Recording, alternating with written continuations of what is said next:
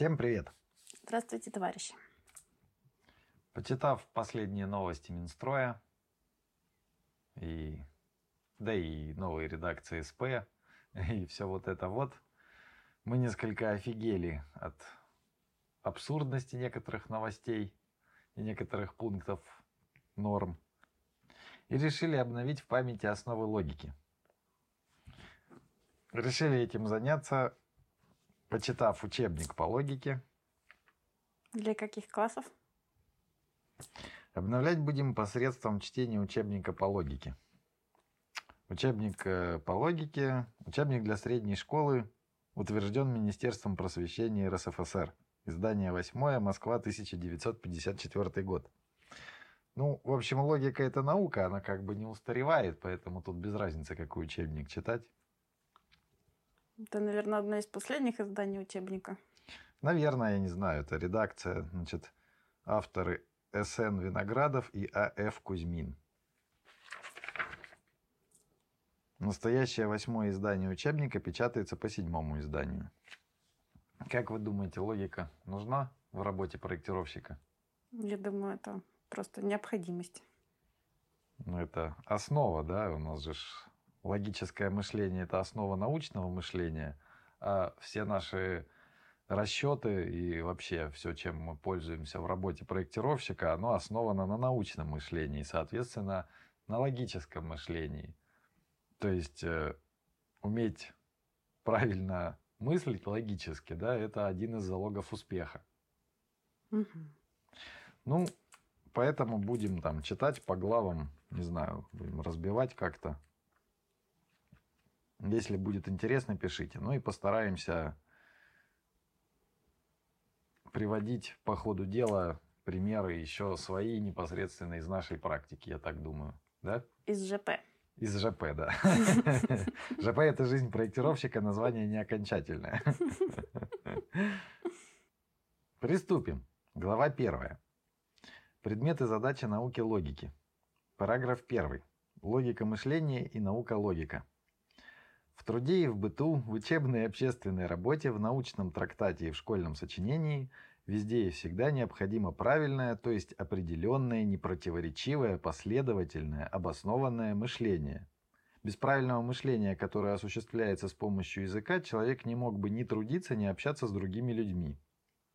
Если кто-либо неясно путано высказывает свои мысли, противоречит самому себе, о таком человеке говорят, его нельзя понять, в его рассуждениях нет логики. Тут мы вспоминаем сразу некоторые изречения заместителей там министров угу. и заместителей там глав госэкспертизы, да, угу. дадим ссылки на ролики, если хотите.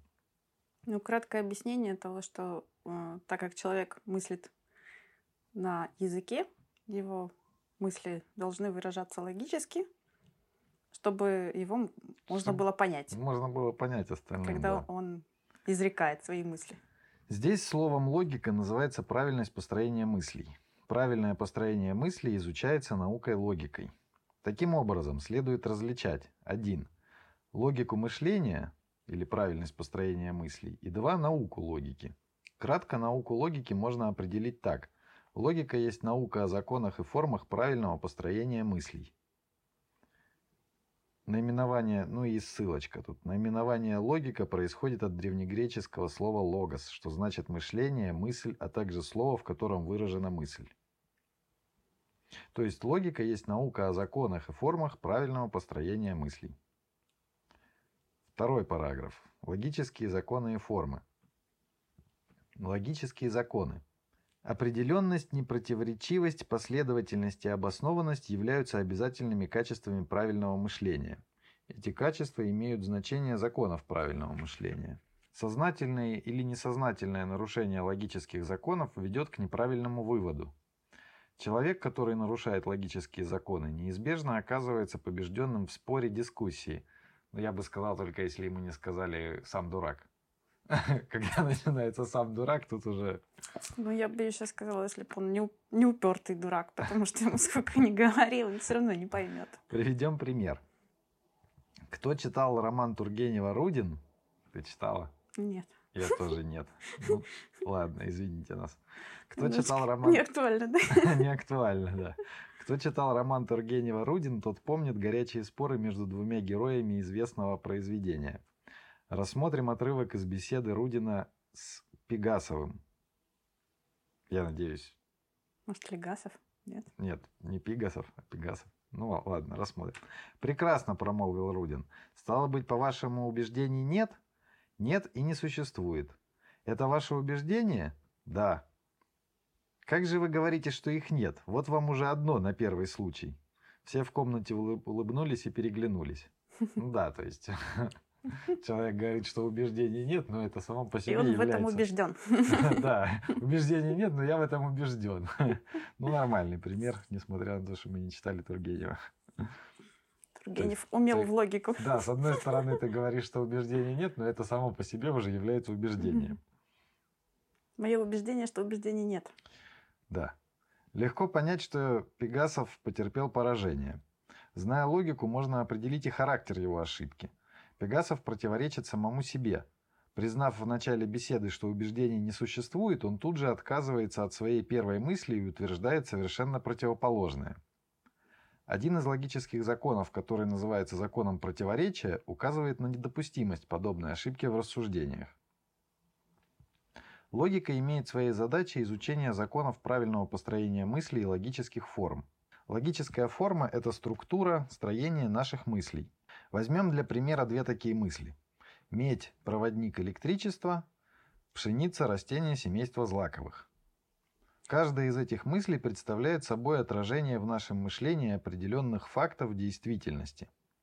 Так как факты эти различны, то и содержание мыслей об этих фактах различное. Но несмотря на это, в обоих случаях мы видим общее строение, единую структуру этих мыслей. Наука логика, исследуя логические формы, отвлекается от конкретного содержания той или иной мысли. Рассматривая приведенные примеры, логика интересуется не свойствами меди, ими занимается физика, и не принадлежностью пшеницы к семейству злаковых, это область ботаники. Логику интересует структура мысли. Возьмем еще для примера два таких рассуждения. Все граждане СССР имеют право на образование. Мы граждане СССР. Следовательно, мы имеем право на образование. Второй пример. Все звезды являются раскаленными газовыми шарами, Сириус является звездой, следовательно, Сириус раскаленный газовый шар. Ну уж извините тут. Учебник СССРовский, поэтому при, примеры тоже СССРовские. Деваться некуда. Содержание этих двух рассуждений разное, но ход мыслей в обоих примеров одинаков. Первом случае мы мыслим о нашем праве на образование, закрепленном в Конституции СССР. Во втором случае мы мыслим о структуре Сириуса, которую он имеет, как и всякая звезда. Однако, являясь разными по содержанию, эти два рассуждения сходны между собой в отношении своего строения. Логическая форма этих рассуждений одинакова. От общего положения мы идем к частному выводу. Да, то есть берем какой-то признак свойственный, свойственный множеству предметов и переносим его на предмет, э, на один из множества этих предметов. Ну, типа, все проектировщики молодцы. Мы с тобой проектировщики, Значит, значит, мы молодцы. Например, да? Или все котики улетят на Марс во время апокалипсиса. Мы не котики, да? Мы не котики, мы останемся здесь. А, это еще, подожди. Э, Начальник глав госэкспертизы сказал, что проектирование находится на ни- низком уровне. Ну, мы проектировщики, значит, соответственно. Ну, я бы сказала, что начальник глав госэкспертизы тоже часть проектирования. А он не часть проектирования, он юрист. А, Ну, тогда это... Есть отмазочка. да. А, нет, тут надо это сказать другое, что начальник глав госэкспертизы начальник этого проектирования. Не является ли состояние проектирования прямым последствием его управления? Воу. Вот, если бы начальник глав госэкспертизы в начальных классах изучал логику, он бы не позволил Ладно, себе ладно. такие высказывания. Он же не это, не начальник проектировщиков, он глав госэкспертизы.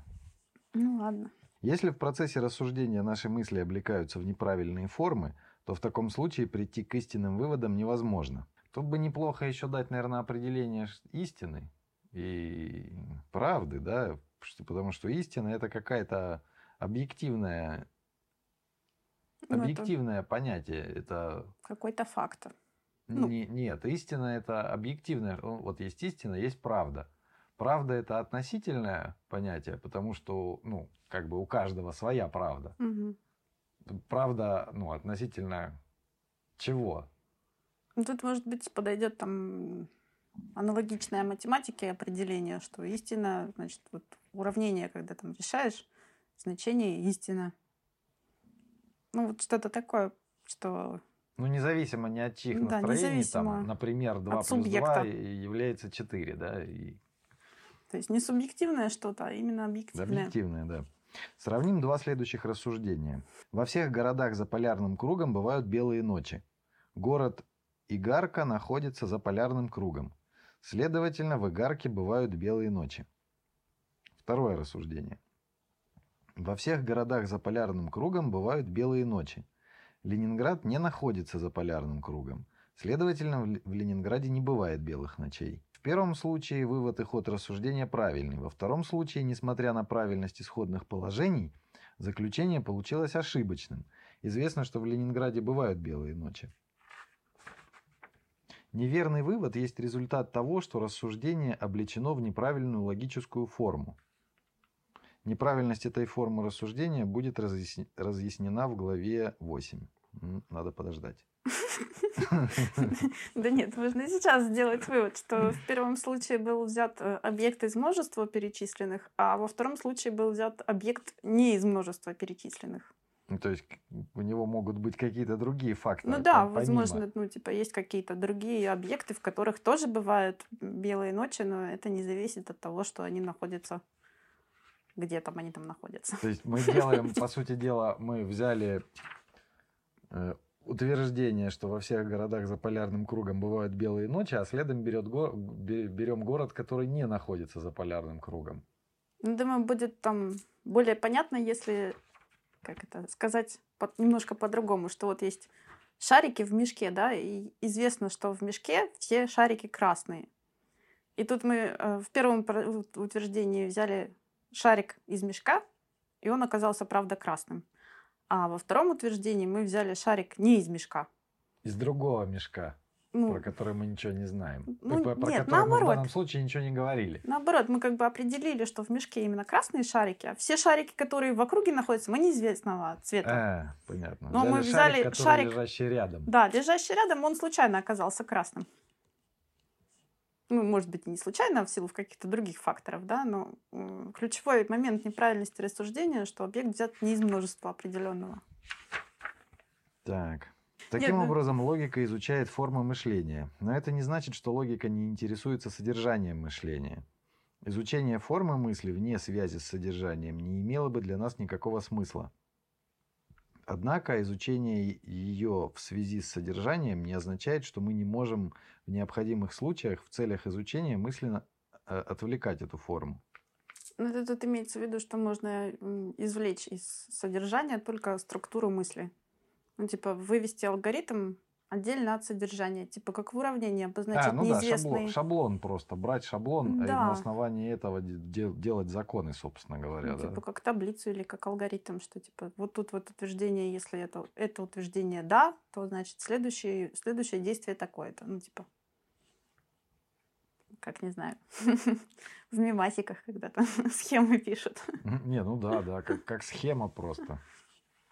Логические законы и формы, то есть законы и формы правильного построения мыслей, являются общечеловеческими. Это, это значит, что люди различных эпох и стран, независимо от своей классовой и национальной принадлежности, строили и строят свои рассуждения по одним и тем же логическим законам.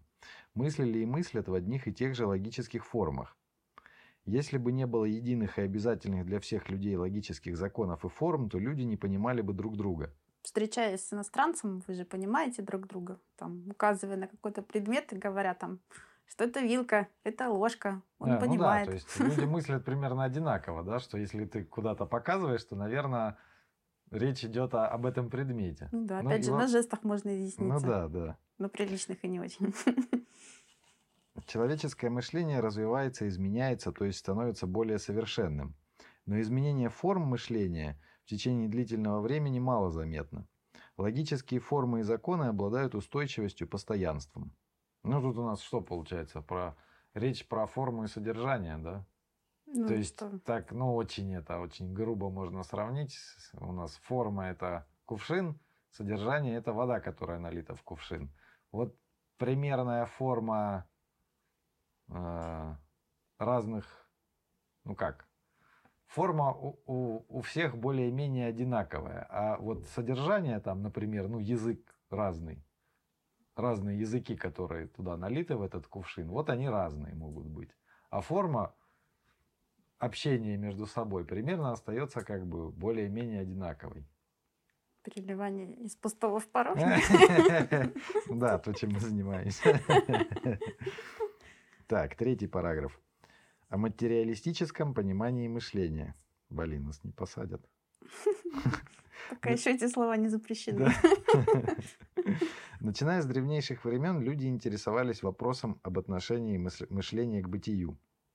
В зависимости от решения этого вопроса различаются в философии два направления – материалистическое и идеалистическое. Последовательное единственное научное разрешение вопроса о материи и сознании, о материи и мышлении, об источнике наших ощущений, представлений и понятий дается лишь марксистским философским материализмом, разработанным великими учителями трудящегося человечества – Карлом Марксом, Фридрихом Энгельсом, Лениным и Сталиным. Противоположность идеализму, утверждающему, что материальный мир существует лишь в нашем мышлении и сознании, материализм исходит из того, что источником ощущений, представлений, понятий мышления и сознания является материя. Материя первична, а мышление и сознание вторично. Мышление – это свойство высокоорганизованной материи, а именно свойство мозга. Мышление не существует и не может существовать само по себе. Оно является отображением материального мира в человеческой голове. Мышление возникло и развивается в процессе общественно-трудовой деятельности людей. В самом деле, психические процессы свойственны и животным, но мышление присуще только человеку. Ну, не забываем, что книга довольно старая, сейчас там уже у животных вроде какие-то мыслишки есть. Объяснение этого мы находим в труде. Животные не производят орудий труда, они лишь пассивно приспосабливаются к природе. Человек же активно преобразовывает природу, приспособляет ее при помощи орудий труда к своим потребностям. В процессе производства человек ставит конкретные цели, обдумывает пути и способы их осуществления. Деятельность человека требовала от него все более глубокого осмысливания связи и отношений между предметами и явлениями внешнего мира. Практика трудовая деятельность являются и мерилом истинности наших знаний о законах природы и общественной жизни. Ну, здесь стоило бы сделать краткий экскурс в историю развития материализма, идеализма. Ну, пожалуй, это в следующий раз. Да, что в следующий раз? Краткий экскурс в историю делать не будем, просто расскажем о том, что в философии есть как минимум два направления, да, мы не философы, мы проектировщики. Материализм, идеализм. Разница в чем? В том, что в материализме при, признается первичность материи, то есть сначала возникает материя, а потом уже э, возникает э, мысль, там, идея в голове человека, который получился из собственно, этой материи. То есть сначала идет развитие материи, материи, материи, и высшая стадия развития материи – это уже как бы появление мысли. Сознание. Мысли, сознание, идеи, Мышление, да, вот да. вс- всего то, что как бы не совсем матери... материальное. Ну, то есть, мне тут кажется классный пример, что голова сначала должна отрасти, чтобы начать думать. А, Кстати, да, да. А идеализм это наоборот. Имеется в виду, что сначала была какая-то, потому он называется идеализм, да. А потому что он признает первичность идеи. То есть э, в начале была, в начале была идея какая-то, ну, какой-то бог, какое-то высшее существо там или какая-то сущность, неважно, то есть что-то нематериальное. И ну, по сути, сознание тогда. Если каким-то- созна... ну, идея, да, то должно было сна- сначала появиться сознание, типа, а потом отрасти башка. Ну, Ну, как бы, да, то есть, но это уже применительно к сейчас. А имеется же в виду вообще первично-первично, то есть до всего, до большого взрыва, например, да, что большой взрыв появился вследствие какой-то идеи нематериальной. Но ну, он подумал, это не взорваться ли мне? Кто-то или что-то сначала подумало, а потом уже взорвалось. Вот. И из этого получается, что идея первична, ну и из этого получается, ну это очень грубо, конечно, да, все религии. Ну, а относительно практической деятельности, вот мы все работаем на компьютерах, используем программы, которые были созданы на основе научного знания, а научное знание имеет как раз в своей основе вот эту самую логику, которую мы читаем. То есть компьютеры, сотовые телефоны и все, чем мы пользуемся в нашей работе, они как раз являются производством, производными, вернее, материалистической философии. Итак, на всякий случай мы просто читаем книгу. Все наши комментарии – это наше личное, субъективное, конечно же, неправильное мнение. Мы его никому не навязываем. Четвертый параграф. Мышление и язык. Мышление развивалось вместе с языком, с которым оно непрерывно связано. Только язык делает возможным обмен мыслями в человеческом обществе. Язык говорит один человек. Я не знаю, что делать. Тут Сталин говорит. Я тоже не знаю. Ну, просто не говори, говорит один человек, просто рассказывай. Да просто надо эти фамилии поубирать, и все. И никто даже не, под, не подумает, что что-то здесь не так. Если это правильный. Язык, говорит один человек. Не говори, говорит один Почему? человек, а просто говори. Язык — это средство, тра-та-та. Язык э, есть средство, орудие, при помощи которого люди общаются друг с другом, обмениваются мыслями и добиваются взаимного понимания. Будучи непосредственно связан с мышлением, язык регистрирует и закрепляет в словах и в соединении слов в предложениях результаты работы мышления, успехи познавательной работы человека и таким образом делает возможным обмен мыслями в человеческом обществе. На всех этапах развития человеческого общества язык был единственным средством общения людей.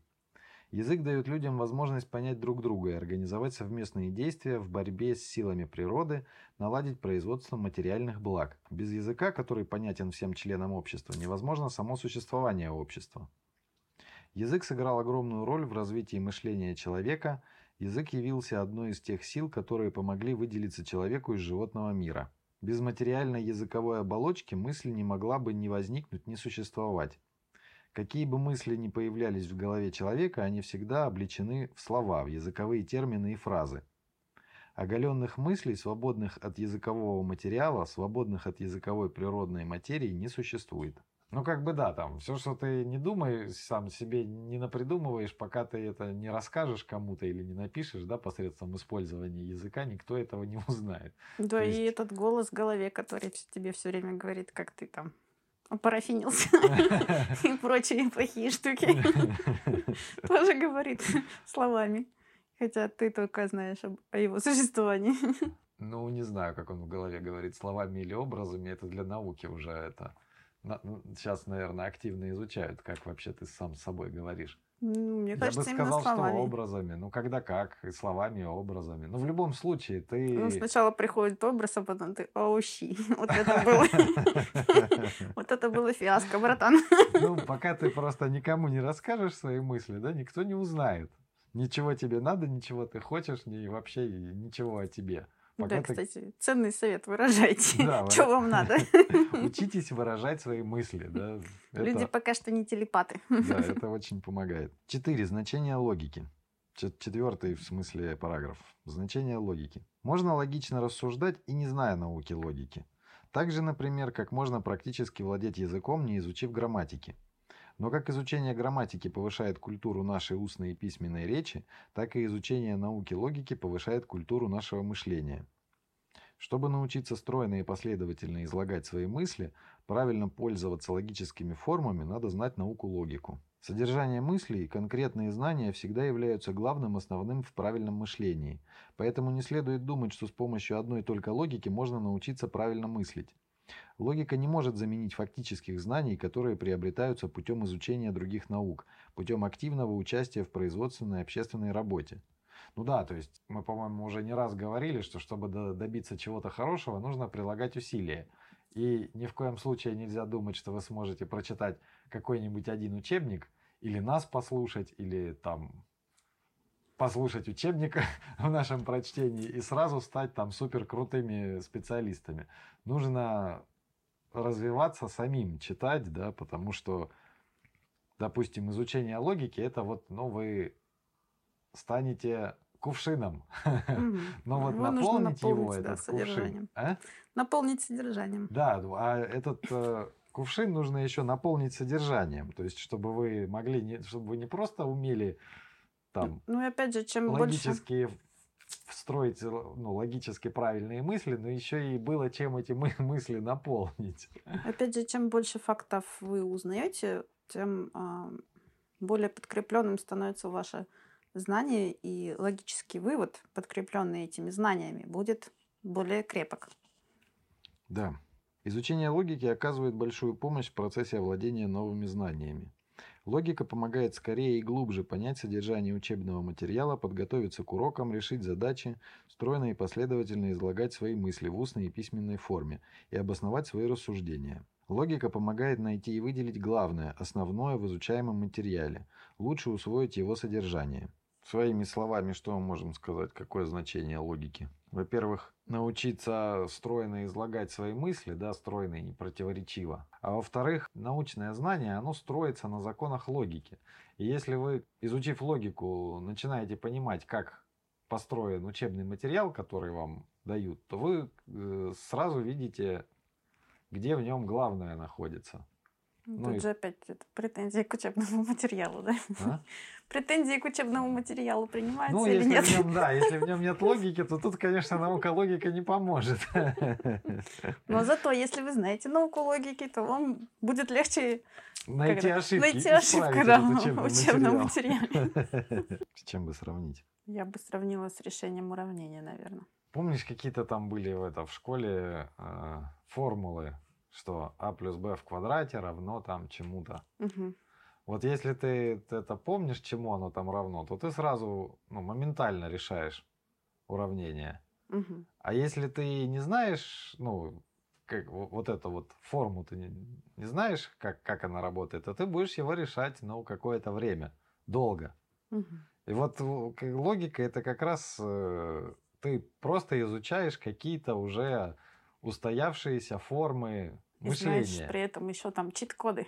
Да, да, да, чит-коды, точно. Вот изучение логики это как изучение чит-кодов, на которых построено вообще все общение между людьми. Возвращаясь к начальнику глав госэкспертизы, например, да, вот э, он говорит, что все, что у нас низкий уровень проектирования, то есть э, проектировщики все слабые по большей части. Дальше он говорит, что, что главгосэкспертиза должна помогать эксперты, поскольку там очень сильные, в отличие от проектировщиков в проектировании. Главгосэкспертиза должна участвовать в проектировании, начиная с, э, ну, с составления задания на проектирование. Это то, что говорит э, начальник главгосэкспертизы. Используя логику, мы можем сделать какие выводы? У нас есть слабые проектировщики, есть сильные эксперты. Значит что? Значит нужно чтобы сильные эксперты помогали слабым проектировщикам. Но экспертов мало, и если вдруг, э, ну, для того, чтобы эта система хорошо работала, штат экспертов нужно расширить. А расширить за счет кого? За счет слабых проектировщиков? Больше откуда еще можно взять экспертов? То есть, соответственно, мы что, получим большой штат слабых экспертов, которые вроде бы должны были решить первоначальную проблему. Проблема решена? Нет. Логика победила? Да. Я считаю. Я думаю, еще мало того, что это, ну, вот это будет, так еще эксперты, сильные эксперты, работая в команде со слабыми проектировщиками, будут делать в среднем среднего качества проекты. Усредняться в своем качестве. Ладно, надеюсь, проиллюстрировали. Глава вторая. Логические приемы. Вот это уже интересно. Параграф 1. Мышление – опосредованное и обобщенное познание действительности. Господи, что такое опосредованное это? Процесс познания начинается с ощущений, возникающих в результате непосредственного воздействия предметов и явлений материального мира на органы чувств. Ощущение – это а, отображение нашим сознанием того или иного свойства материального предмета, например, твердости, цвета и так далее. Но человек отображает не только отдельные свойства предметов, но и целые предметы и явления – парта, доска, лампа и так далее. Так как свойства предметов, которые отражаются в нашем сознании, связаны в реальном предмете в единое целое – то и в нашем сознании ощущения этих отдельных свойств связываются в единый образ предмета. Отражение в нашем сознании отдельных предметов и явлений как целого есть восприятие. То есть человеческий процесс познания начинается с ощущений. Да? Вот мы эту деревяшку потрогали и можем сказать, что она там твердая, сухая, там посмотрели, мы видим, что она красная. А когда мы ну, дальше за ощущениями, мы начинаем это начинаем разные ощущения как бы объединять в одно и вокруг какого-то конкретного предмета. То есть мы когда стол воспринимаем стол не как э, набор деревяшек. разные, да, набор разных деревяшек с разной текстурой, там, разным цветом и разной формой, а просто как одно целое стол, которое имеет свойство твердости, там, вот тут твердости, тут шершавости, тут синее, тут красное, например, да, то есть Э, мы объединяем все ощущения. Да, в сознании у нас стол существует не как вот там да, да, четыре да. деревяшки и поверхность, а именно как стол. Да, в нашем сознании предметы существуют полностью. Об этом речь идет. Отображение в нашем сознании отдельных предметов и явлений как целого есть восприятие. То есть вот мы стол воспринимаем целиком, да, как стол. Ощущения и восприятие являются наглядными образами единичных предметов. Но чтобы познать законы, по которым совершаются развитие и изменение вещей и явлений, человек составляет, сравнивает, перерабатывает в своем мозгу ощущения и восприятия этих вещей и явлений. То есть отвлекает, выделяет важное и существенное, отображает связи и отношения вещей и явлений. Ну, то есть необходимо как-то упорядочивать в голове разные, разные столы по типам, да, например. Да, тут обеденный стол, тут парта. Да, да, что вот это обеденные столы, вот они вот такие, вот парты, вот это отдельно они вот такие. Эта деятельность нашего мозга является новой ступенью в развитии познания, называется мышлением. Познакомимся с теми отличительными признаками, которые характеризуют мышление. Когда человек смотрит на поднимающийся из трубы дым, с помощью зрения он воспринимает многие черты этого явления. Цвет движение частиц дыма, направление и ширину дымовой струи, высоту, которой она достигает и так далее. Заметив дым, человек делает вывод. Значит, в печи разведен огонь. Что же позволило человеку прийти к выводу, который высказан им в словах, значит в печи разведен огонь? То, что человек осознал причинную связь между дымом и огнем. Знание об огне, разведенном в печи, человек получил косвенным путем, посредством других факторов, то есть опосредованно. А, вот оно что, опосредованно это косвенно. Посредством других факторов. Да, да, опосредованно, посредством в смысле. Понятно. Но недостаточно установить один раз наличие причинной связи между двумя или несколькими предметами, чтобы вскрыть то общее, что характерно для всех данных предметов. Для этого надо осознать, что данная связь имеет общий характер, что в основе ее лежат общие свойства и закономерности самих предметов материального мира.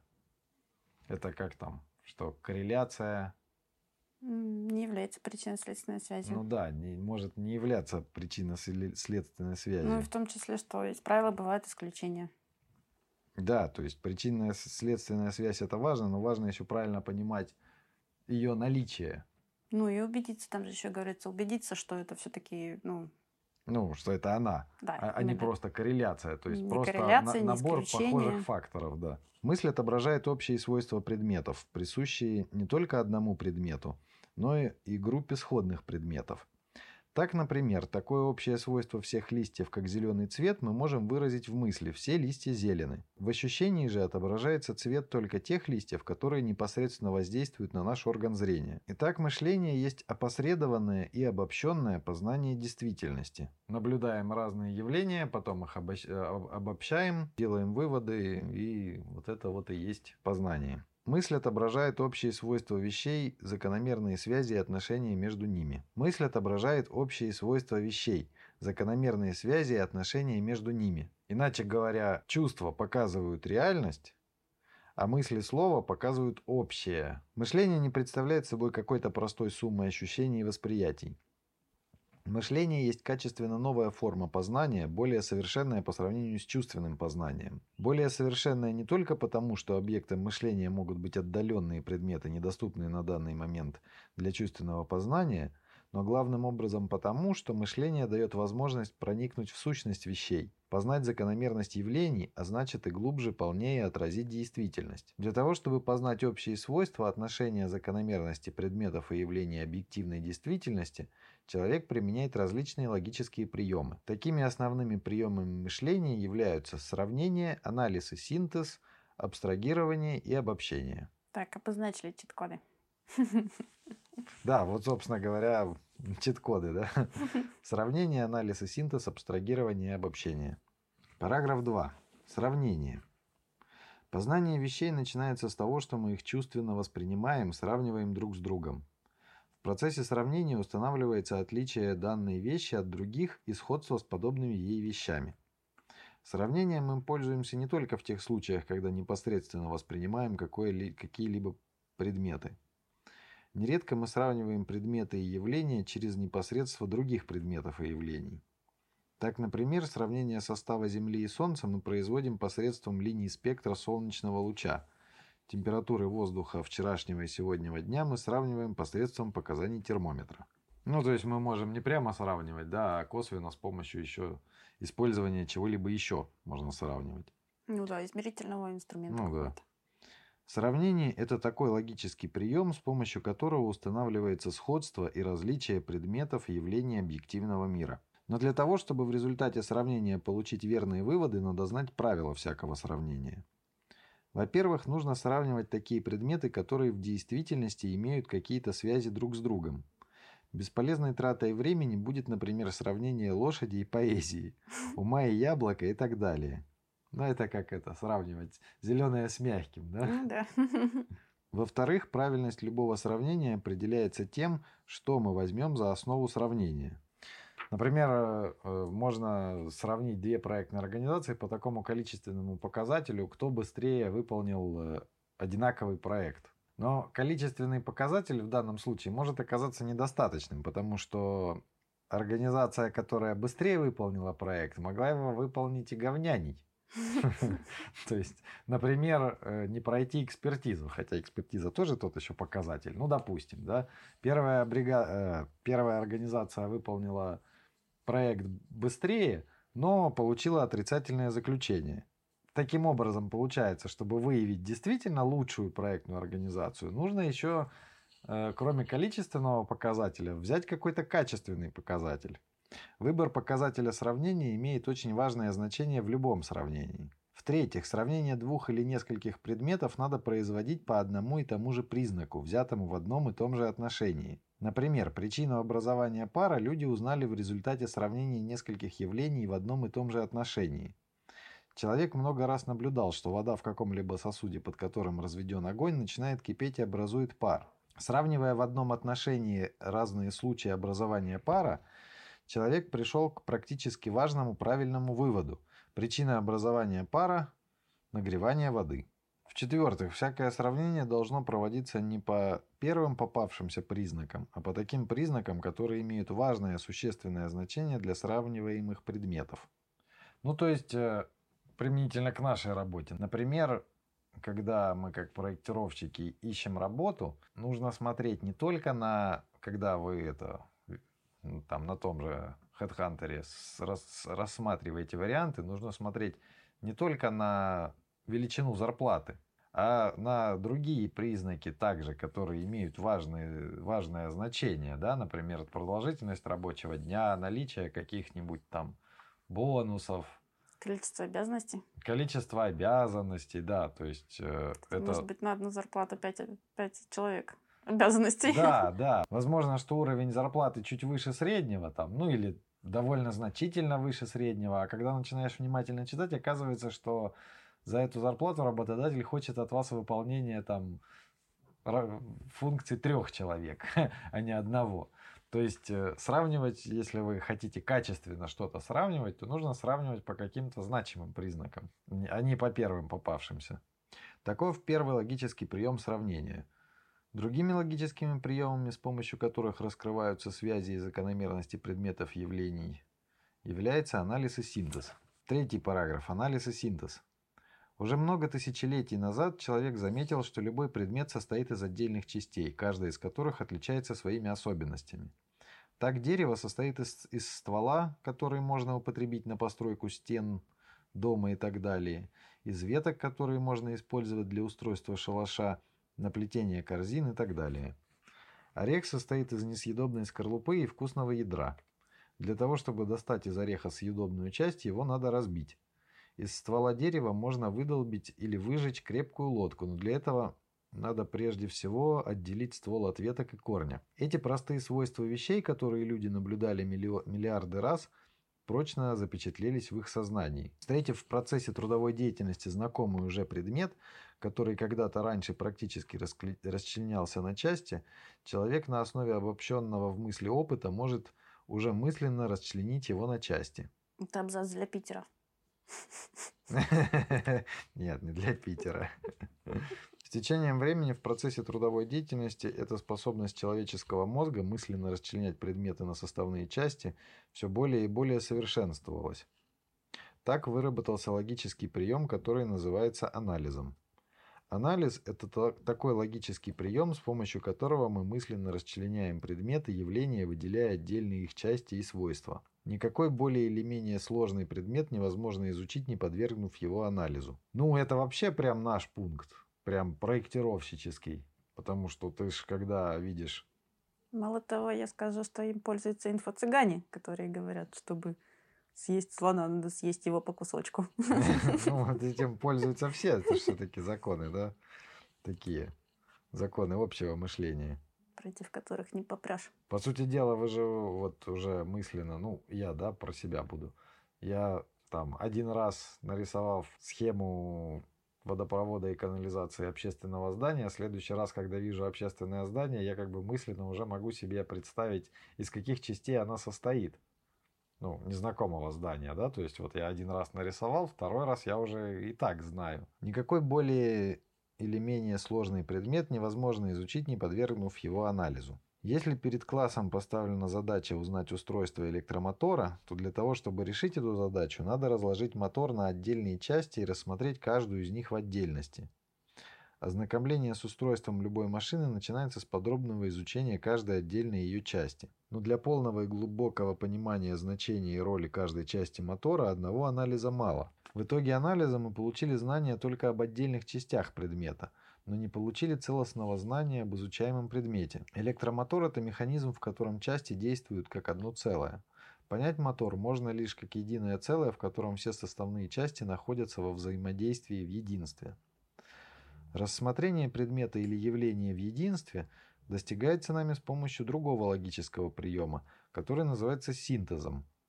Синтез – это такой логический прием, с помощью которого мы мысленно соединяем в одно целое расчлененные в анализе отдельные части предмета или явления. Анализ и синтез – это два неразрывно связанных друг с другом логических приема.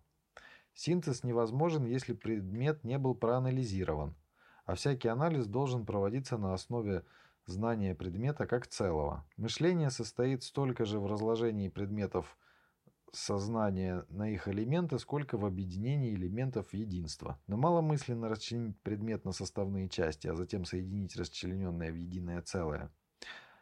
Познание вещи более сложно. В каждом предмете и явлении очень много частей, сторон и свойств. Причем одни части, стороны, свойства более важны и существенны, а другие менее важны и существенны. Ясно, что нужно различать то, что существенно, важно для данного предмета, от того, что несущественно и не важно для него.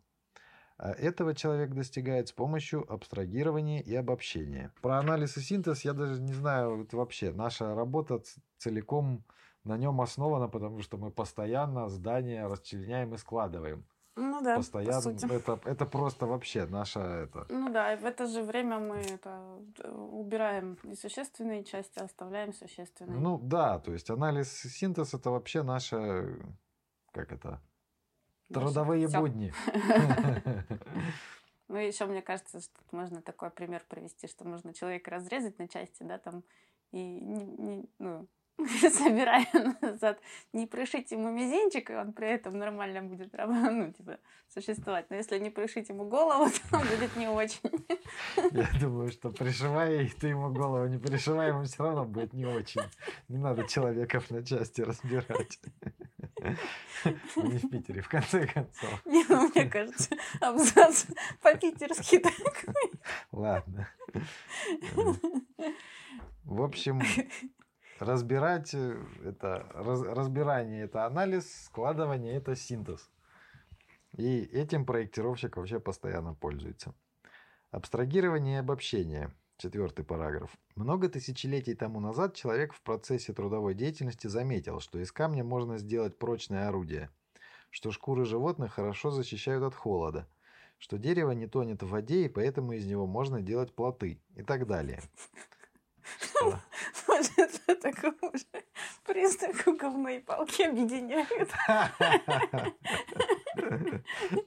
Что, она не тонет или что? А, может быть. Не знаю, сейчас попробуем поабстрагировать и обобщить. С течением времени способность выделять отдельные свойства вещей, возникшая в процессе производственной деятельности, все более и более совершенствовалась. Мысленно отвлекать существенное от случайного нам приходится и теперь буквально на каждом шагу. Опыт показывает, что для подлинного познания вещи или явления надо выявить существенные свойства и отделить их от случайных. Так, например, если мы ставим перед собой задачу отобрать из ряда предметов такой, которым можно разрезать стекло, то мы обращаем внимание на одно качество нужного предмета – твердость, отвлекаясь, абстрагируясь от всех остальных свойств. Абстрагирование – это такой логический прием, с помощью которого мы мысленно выделяем существенные свойства предмета, явлений и отвлекаем их от несущественных, второстепенных свойств предметов явлений материального мира. Результат абстрагирования называется абстракцией. Абстракция может быть правильной, а может быть неправильной. Правильная абстракция отображает содержание, заключенное в вещах. Так абстрактное понятие геометрическая фигура – отображает конкретное свойство предметов материального мира, их формы. Неправильная абстракция бывает в тех случаях, когда мыслятся свойства, которые к изучаемому предмету никакого отношения не имеют. Грубая ошибка совершается и тогда, когда отвлеченный от, от предмета признак начинают рассматривать как что-то возникшее и существующее самостоятельно, забывая о связи абстрактного понятия с предметом. Процессе абстракции мы выделяем свойства предметов и явлений, но познать предмет вне связи с окружающей средой нельзя. Каждый единичный предмет входит в состав какого-то класса предметов, органически связан с чем-то более общим. Наша мысль и отображает связи изучаемого предмета с тем общим, к которому принадлежит предмет. В течение многих столетий человек наблюдал отдельных животных, лошадей, собак, волков, лисиц, медведей и так далее – и постепенно выделил только те признаки, которые присущи всем животным и которые отличали живые организмы от окружающей среды, а именно необходимость потреблять пищу, продолжать потомство и тому подобное. При этом были откинуты второстепенные признаки, которые встречались лишь у отдельных видов животных, как, например, однокопытность лошади, наличие рогов у коровы, жизнь крота под землей и тому подобное – так составился в конце концов мысленный образ животное. Обобщение – это мысленное объединение общих свойств однородных предметов. В процессе обобщения человек как бы отходит от конкретных предметов, отклоняется от массы деталей, присущих единичным вещам. Но это необходимо для того, чтобы, познав общее, глубже проникнуть в сущность единичных предметов. Абстрагируя свойства предметов, мы тем самым уже отображаем общие свойства предметов. Абстрагирование и обобщение представляют собой единый неразрывный процесс. Логический прием обобщения, так же как и прием абстрагирования, возник в процессе общественной производительной деятельности из практической потребности людей.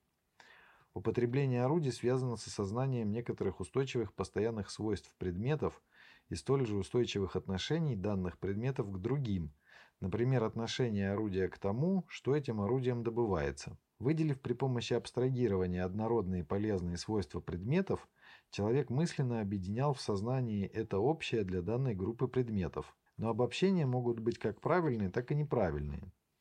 Обобщение правильно только в том случае, если основано на познании общего, находящегося в самих вещах. Отступление от этого условия ведет к логическим ошибкам. Так, если глубокое изучение свойств предмета или явления подменяется поверхностным ознакомлением с ним, то это может привести к неправильному поспешному обобщению. Ну, типа основываясь на каком-то признаке ну, выделения. Ну вот что все животные, им нужно там жить и питаться и продолжать род, это их существенные признаки. И на основе этих признаков мы как бы делаем обобщение. Ну, это как вообще это единый процесс получается, абстрагирование. Диалектика. Абстрагирование без обобщения не получится. Ну, Ну, да, типа получается, абстрагирование это выделение чтобы выделить существенных свойств, а ты же можешь существенность свойств определить только по сравнению с чем-то, Да. наверное. Поэтому есть это Чтобы выделить из группы какие-то существенные свойства, нужно ее обобщить, посмотреть, что там несущественное, а потом выделить существенное. И на основе этих существенных признаков сделать правильное обобщение. Я так понимаю, что абстрагирование это выделение существенных свойств предмета, а обобщение это уже собирание этого в кучу. И оно получается, что ну, как бы происходит одно, ну, практически одновременно. Абстрагирование с обобщением. Так, попробуем, что на практике использовать логические приемы для сравнения чего-нибудь. Чё- Окей. чего будем сравнивать? М, Поиск т- мест точно. работы. Не мягкая зеленая. Или проектной организации. Давай работу. Наверное, это интереснее. То есть у нас эта задача, вот есть какой-нибудь, э, задача найти работу, и нужно сравнить, Две вакансии. найти работу, используя, используя логические приемы. Да? Мгм. То есть мы в первую очередь будем пользоваться сравнением. Логический прием, с помощью которого устанавливается сходство и различие предметов явлений объективного мира. Но у нас это будут сходства и различия э, работодателей, да, то есть вакансий. Мгм. То есть при поиске работы мы сразу же используем логический прием сравнения, в принципе, да, потому что мы сравниваем вакансии друг с другом. Тут единственное, что нужно сравнивать правильно по учебнику, да, нужно сравнивать предметы, которые в действительности, ну или явления, имеют какие-то связи друг с другом.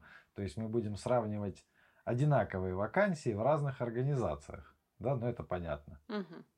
То есть мы не будем сравнивать вакансию там проектировщика водоснабжения с вакансией проектировщика-архитектора, потому что мы ищем вакансию проектировщика водоснабжения.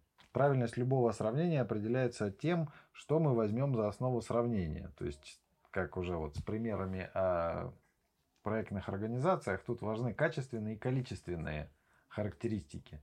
То есть, чтобы логически правильно сравнивать вакансии, мне нужно знать не только величину зарплаты вакансии, да, а еще и что входит. Это величина зарплаты это количественный показатель, то есть сколько денег вам дадут. А э, для того, чтобы правильно сравнить, нужно еще и качественные показатели сравнивать, то есть что от вас хотят, чтобы вы делали на этой вакансии, потому что может оказаться так, что вам в одном месте предлагают 30 тысяч, в другом месте предлагают 50 тысяч, но за эти 50 тысяч вам придется работать, например, за троих. Так и смысл, а за, за 30 тысяч там как бы работа за одного. Ну и вот смысл э, в 50 тысячах, если вы будете работать за троих, да, так А Не проще. является это количество обязанностей тоже количественным показателем? Ну, тут же не в смысле количество обязанностей, а уже непосредственно это ж уже качественный показатель. Ну, качественный показатель может быть еще там комфортный офис или там рядом с, раб- с домом. Или там тебе придется тащиться в другой Ну да, города. да, да, да. То есть нужно, кроме величины зарплаты, нужно смотреть и на все остальное, потому что действительно может там вам добираться нужно будет по два часа до работы.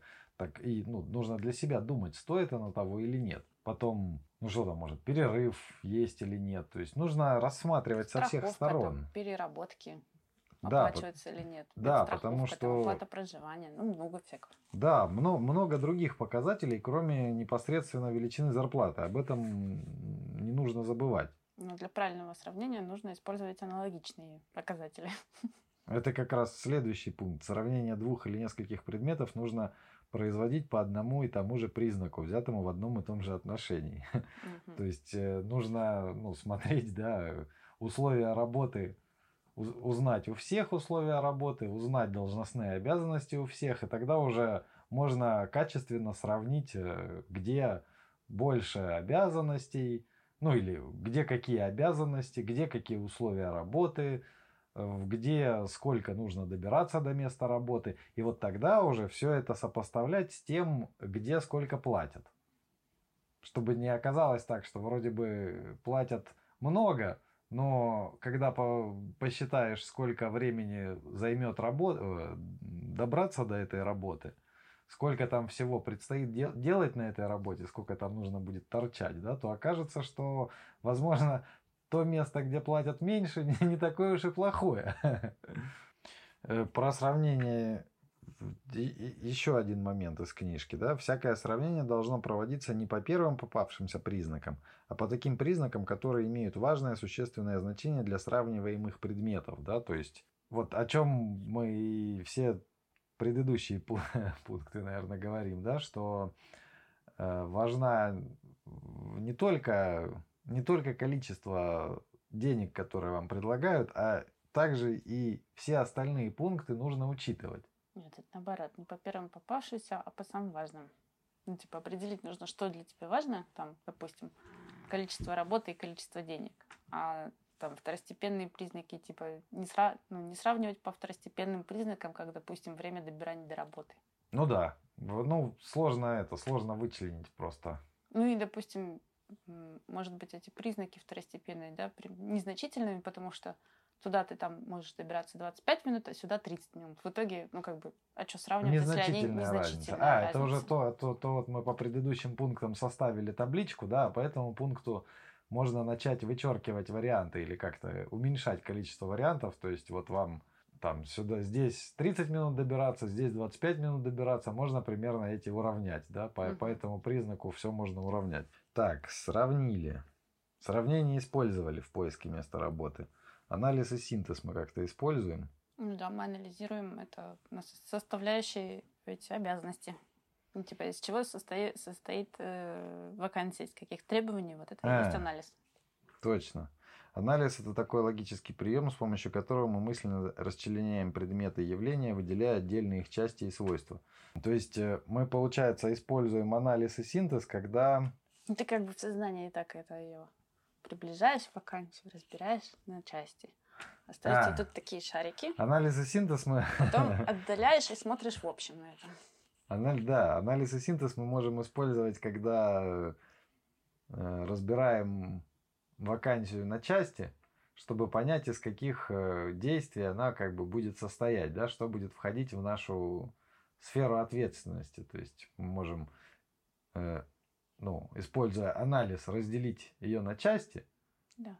То есть мы будем делать, мы должны делать вот это, вот это, вот это, вот это, вот это. А используя синтез, то есть соединить это в общем и посмотреть вообще, сколько у нас это все времени-то займет. Правильно, нет? Ну, вообще, как бы, в общем, этим взглядом оценить. Абстрагирование и обобщение мы как-то используем. Абстрагирование это такой логический прием, с помощью которого мы мысленно выделяем существенные свойства предметов и отвлекаемся от несущественных. Ну да, используем. Ну, в общем, да, вообще по полной программе, что нам важно, что нам важно в, в этой вакансии, то мы выделяем как, ну, абстрагируясь, выделяем как важные признаки. Это, опять же, абстрагирование и обобщение можно использовать э, в этом, для уменьшения чек-листа. Мгм. Нам нужно абстрагироваться, понять, что для нас важно в, конкретном, в конкретной ситуации поиска работы, в как- э, работы, какие параметры, да? Можно представить это как заполнение таблички, что ты вот какие пункты выделяешь из вакансий, там, допустим, и заполняешь эту табличку. Ну да. Это, наверное, есть абстрагирование. Ну, то есть мы должны выделить то, что, то, что, для, нас, то, то, что для нас важно при поиске работы. Там, может быть, для нас критически важна величина зарплаты, но опять же нужно не забывать про правильное сравнение. Да? А может быть, для нас важна, э, например, возможность э, командировок там, да, то есть Если для нас важна... Или работа в международной компании. Или да, работа там в международ... Ну, мало ли, кому что там. Может быть, обещают какие-нибудь курсы, там, изучение чего-нибудь еще, да. Или и- только белая зарплата. Да, ну, вот какие-то такие моменты, возможно, ну, абс- используя абстрагирование, нужно вот выделить, что конкретно для вас важно в- в этой вакансии. И, соответственно, подходит она вам или нет. Поэтому Это там про обобщение. ну, Абстрагирование обобщения. Обобщение – это мысленное объединение общих свойств однородных предметов. Ну, какой-то. Но это тоже можно использовать для чек-листа, для вычеркивания ненужных вариантов или для обведения одинаковых вариантов, да. То есть, э, ну, мы просто смотрим, какие общие, общие свойства у каждой вакансии есть, например. И мы по этим свойствам, ну, их можем уже просто вычеркнуть, да, посмотреть, что они есть везде. Вот, вот эти вот там, ну, например, нас, нас интересует э, восьмичасовой рабочий день и режим работы там 5-2, да. И вот мы смотрим, что у всех вакансий, которые нас интересуют, есть, есть вот этот режим работы, по этому поводу мы их можем обобщить и просто это как бы, ну, исключить Мгм. Как, э- эти пункты. как Или на- свойство сравнения, да? да, исключить. как свойство сравнения. То есть мы, например, э, ищем режим работы 5-2, ну, 5 рабочих дней, 2 выходных, и тогда мы можем обобщить э, какую-то часть объявлений, отделив их от тех, где предлагают, например, режим работы там сутки через двое или Вахтовый метод. Вахтовый метод работы, да. То есть вот так вот мы используем обобщение и абстрагирование. То есть вот используя вот эти вот приемы мышления, сравнение, анализ и синтез, абстрагирование обобщение, можно, это можно применять к разным ситуациям. Для того, чтобы, собственно, делать какой-то выбор или вывод. Ну, вообще мысленный процесс. Да, это же просто как шаблон, да, шаблон действий. Вот э, как, э, если кто-то задается вопросом, как выбрать э, там какой-нибудь бытовой прибор или что-нибудь, то это можно также использовать вот эти вот приемы мышления для выбора непосредственно. Хоть бытового, хоть выбора работы, хоть ну, чего угодно. Так, это мы прочитали две главы. Следующая глава будет о понятии. Пока все. На сегодня всем пока. До новых встреч.